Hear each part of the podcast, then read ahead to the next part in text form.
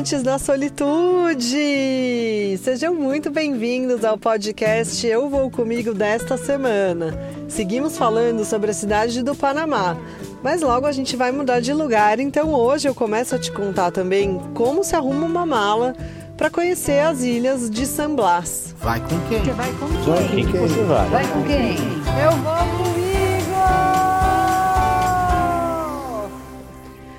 Na semana passada, eu te contei tudo sobre o passeio sensacional que é conhecer o Canal do Panamá.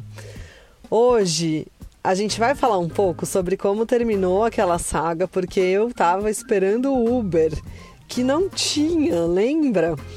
E aí, como que vai ser a continuação dessa viagem pelo Panamá? Que é um país tão pequenininho e olha só quanta coisa legal tem pra gente falar aqui sobre ele. Então, segue comigo aqui até o final, que eu tenho certeza que você não vai se arrepender. A gente estava ali naquele momento de confusão. Será que vai ter Uber? Será que não vai ter Uber? E realmente lá, Uber é o aplicativo mais usado de transporte. E não tinha nenhum carro disponível. A gente olhava no mapa e caramba, né? E um monte de gente tentando chamar o Uber. Eis que eu aqui, guerreira persistente, não estava nem encontrando ônibus para sair de lá. Aproveitei um momento de distração da galera que estava ali só reclamando que não tinha Uber e encontrei um e logo já chamei. Pura sorte de iniciante, talvez. E aí o nosso carro veio, eu perguntei para as pessoas, né, se alguém queria dividir Uber com a gente, porque também vamos ser gentis. Mas acontece que ninguém estava indo para o mesmo lugar que a gente, porque a gente não ia voltar para o centro da cidade. Vocês se lembram que no primeiro episódio que eu trouxe aqui as dicas do que fazer na cidade do Panamá, eu falei sobre a calçada Amador? Então, era para lá que a gente estava indo. Já que a gente está passeando, vamos passear o rolê completo. E lá, apesar de ser pertinho do canal do Panamá, é fora da rota para quem tá voltando pro centro. Então o pessoal não quis ir com a gente, a gente pegou o único Uber que tinha lá na região. Não sei contar o final da história das outras pessoas, mas a gente pegou e foi para calçada Amador. De novo, no horário de pico, a moça que buscou a gente era muito legal, foi contando várias coisas ali da, da cidade pra gente. Contou também que já tinha feito amizade com alguns brasileiros, enfim. E o que é muito normal lá é a galera pegar um, um motorista de Uber, pegar o telefone deles e fazer passeios, assim, combinar de ficar o dia inteiro e a pessoa leva para fazer um tour. Então essa é uma boa dica para você se você está com pouco tempo. O preço eu não sei, você negocia direto com eles, mas é uma boa, porque a gente já viu que você pode correr o risco aí de ficar sem carro e acabar perdendo um tempo desnecessário se você não tem esse tempo também para perder. Fomos para a calçada Amador, eu e a minha amiga alemã, para dar uma conhecida sem saber direito o que esperar. E acontece que foi uma surpresa bem agradável, é um lugar super bonito bem arrumado. Se você tiver curioso, joga no Google que vale a pena. E tem fotinho de lá também no meu Instagram. É só você ir lá e procurar e também tá nos destaques, se você quiser matar sua curiosidade. Procura os destaques do Panamá e dá uma olhadinha que vale a pena. É um calçadão enorme, super bem arrumado. O pessoal vai para alugar bicicleta, fazer caminhada, tem um ou outro lugar para comer, assim, mas esse não é o foco. O foco realmente é o lazer, é passar bem, é ter tempos de paz e tranquilidade. Então, uma área totalmente plana, calçada, nova, com ciclovia, pista de caminhada. Tem bastante coqueiro, venta muito, é bem gostoso, porque o Panamá é bem quente. E a gente aproveitou e viu o pôr do sol de lá. E olha só que coisa legal. Bom, pelo menos eu achei. Um dos últimos navios que a gente viu saindo do canal do Panamá foi um cargueiro enorme da Holanda. Ele tinha uma estrutura bem peculiar, assim, era fácil de detectar que não era um daqueles navios que a gente facilmente confunde quando está no mar. E aí a gente foi ver o pôr do sol e o sol se põe ali no mar mesmo, tem uma pequena montanha e o sol estava se pondo e um navio, esse navio cargueiro holandês, estava passando na frente, saindo do canal. Foi um momento muito emocionante, muito bonito e bem marcante da viagem. E se você vai viajar com filhos, eu sei que a gente fala aqui de viajar sozinho, mas essas dicas podem ser aproveitadas por todas as pessoas. Se você vai viajar com filhos ou com criança, Ali também tem uma parte bem legal, que é um parque com vários brinquedos, tem umas atrações com água, uma estrutura com banheiro, tipo um shoppingzinho, com umas lojinhas, algumas coisas para você comer, que não são assim restaurantes glamurosos, né? Coisas que você vai fazer ali na beira da praia, né? Curtir a vista, que é muito bonita por sinal, porque é toda a parte do skyline ali da cidade, né? Todos os contornos dos prédios com o mar, é muito, muito bonita a vista de lá. Mas é uma opção também para se você quer alguma coisa mais rápida e mais divertida, pode ficar tranquilo que tem coisa para todo mundo fazer.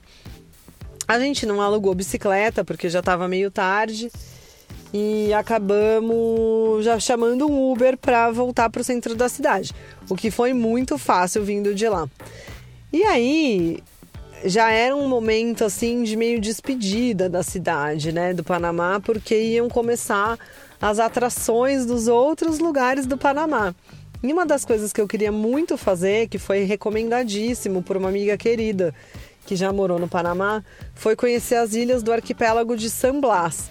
E eu sou viciada numa música do Maná, que é uma banda antiga, se você conhece, entregamos aqui a nossa idade, que chama En el Muelle de San Blas, que significa ali o portinho, né, de San Blas, ali o deck e tal, enfim, tem toda uma história.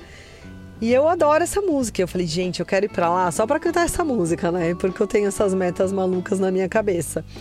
E a minha amiga falou que esse rolê era imperdível, que se eu fosse pro Panamá era lá que eu tinha que ir e estar, porque é um Caribe maravilhoso, de águas quentes, transparentes e quase não visitado, apesar de ser um lugar turístico. São 365 ilhas nesse arquipélago. Então a chance de ir todo mundo para o mesmo lugar é muito pequena. Então, eu fui atrás desse passeio. Acontece que ele é pouco conhecido da gente aqui no Brasil, mas as pessoas reservam com bastante antecedência. E a beleza aqui que vos fala nesse momento deixou para reservar, obviamente, na última hora. Preguiça. Acontece que os deuses das viagens sempre me ajudam e vagou um último espaço que estava ocupado com o pessoal que ia do meu hostel e eu consegui essa vaga. Uhul! Então eu precisava me preparar. Só que nessa correria toda aí, eu queria só ficar aproveitando, né? E alguns itens essenciais da mala que eu tinha prometido para mim mesma que eu ia comprar antes de ir acabaram sendo esquecidos. Nada a ver. Então o que que leva numa mala, né, para ir para San Blas? O que que foi recomendado? E aí vamos pensar junto, né? Acho que é interessante a gente construir juntos uma ideia de uma mala. E ainda mais pensando que eu já tinha levado uma mala com bem pouca coisa para lá. E aí eu ia levar uma mochila, porque é uma ilha deserta. Uma parte das minhas coisas ia ficar no hostel e uma pequena parte eu ia levar comigo. Seriam três dias e duas noites que eu ficaria por lá. Então eu tinha que pensar, mas gente, vamos lá. Uma ilha deserta no meio do mar do Caribe. A gente precisa de biquíni, né? Roupa de banho para nadar, snorkel e chinelo, né? Basicamente a gente não precisa de mais nada. Só que a gente tem que pensar que é um lugar que venta bastante, então já é bom levar uma blusinha, uma jaqueta corta-vento, uma roupa para ficar de noite, então uma calça mais levinha, chinelo, óbvio, porque a areia para tudo quanto é lado. E toalha, né? Aquela toalha que eu sempre falo para vocês para levar para viagem, que é aquela que seca, mas seca empurrando a água. E shampoo, sabonete, essas coisas. E protetor solar, óbvio, junto com uma viseirinha e óculos escuro. E repelente, porque me falaram que lá tinha uns mosquitos que eles chamam de sandbugs que são os mosquitos da areia. Oxente. E nada parecidos com algo que a gente conheça aqui no Brasil. Não são nossos borrachudos, não são nada daquilo. Então, obviamente, protetor solar e repelente eram os itens essenciais dessa mala, junto com o biquíni, o chinelo, óculos escuros, certo?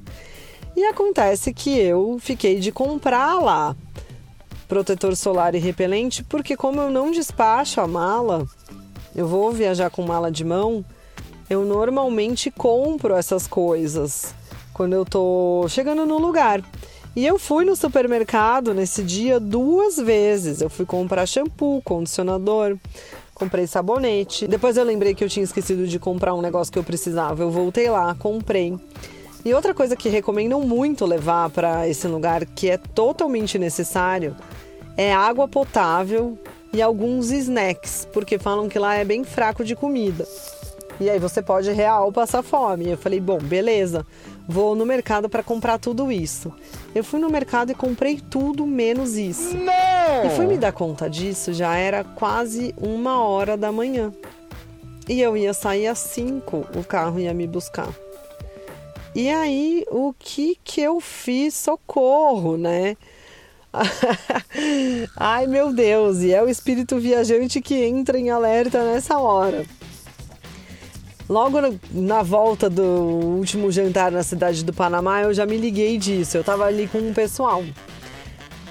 Aí eu achei um lugar que vendia água e uns snacks, que não eram assim os melhores snacks, era uma loja de conveniência daquelas últimas que estão abertas, né? Então ou você compra lá ou você não compra nada. Então comprei alguns snacks, comprei bastante água porque eu bebo bastante água e só a ideia de ficar numa ilha deserta no meio do mar sem água potável já foi bastante sufocante para mim. Me deixou bem angustiada. Então eu comprei bastante água e na água e no snack eu tava ok. O protetor solar não tinha e o repelente também não tinha. Voltei pro hostel encontrei um amigo para quem eu tinha pago o jantar e ele ficou de acertar comigo alguma coisa. Perguntei para ele se ele tinha protetor solar e ele tinha acabado de comprar um tubo. E era mais ou menos o mesmo preço que ele tinha pago lá, que era o que ele me devia para o jantar. Fizemos um escambo. Ele, na verdade, comprei o protetor solar dele, né? Ao invés de ele me pagar de volta, ele me deu um tubo cheinho de protetor solar. Mas e o repelente, né? O que, que eu ia fazer? Vocês lembram da minha amiga alemã que estava comigo no canal do Panamá? A gloriosa e linda e querida amiga alemã me deu um pote de repelente que ela tinha Uhul! levado para lá e ainda repelente alemão, né, gente? Daqueles que a gente já acredita que vai ser bem efetivo contra os mosquitos. E então eu, lá para uma e pouco da manhã, tava fechando a minha mala, porque dali a pouco, às 5 horas da manhã, eles iam me buscar no hostel para eu ir para San Blas. E tudo isso, toda essa saga, como foi chegar lá, parecia uma cena de filme de terror, um sequestro, algo assim. Eu conto para vocês na semana que vem. Num espírito bem eu vou comigo, porque você já vai pegar sua pipoca e já vai pegar sua solitude e se preparar para o próximo episódio, bem gritando para todo mundo ouvir. Eu vou comigo. Vai com quem? Você vai com quem? Vai com quem que você vai? Vai com quem? Eu vou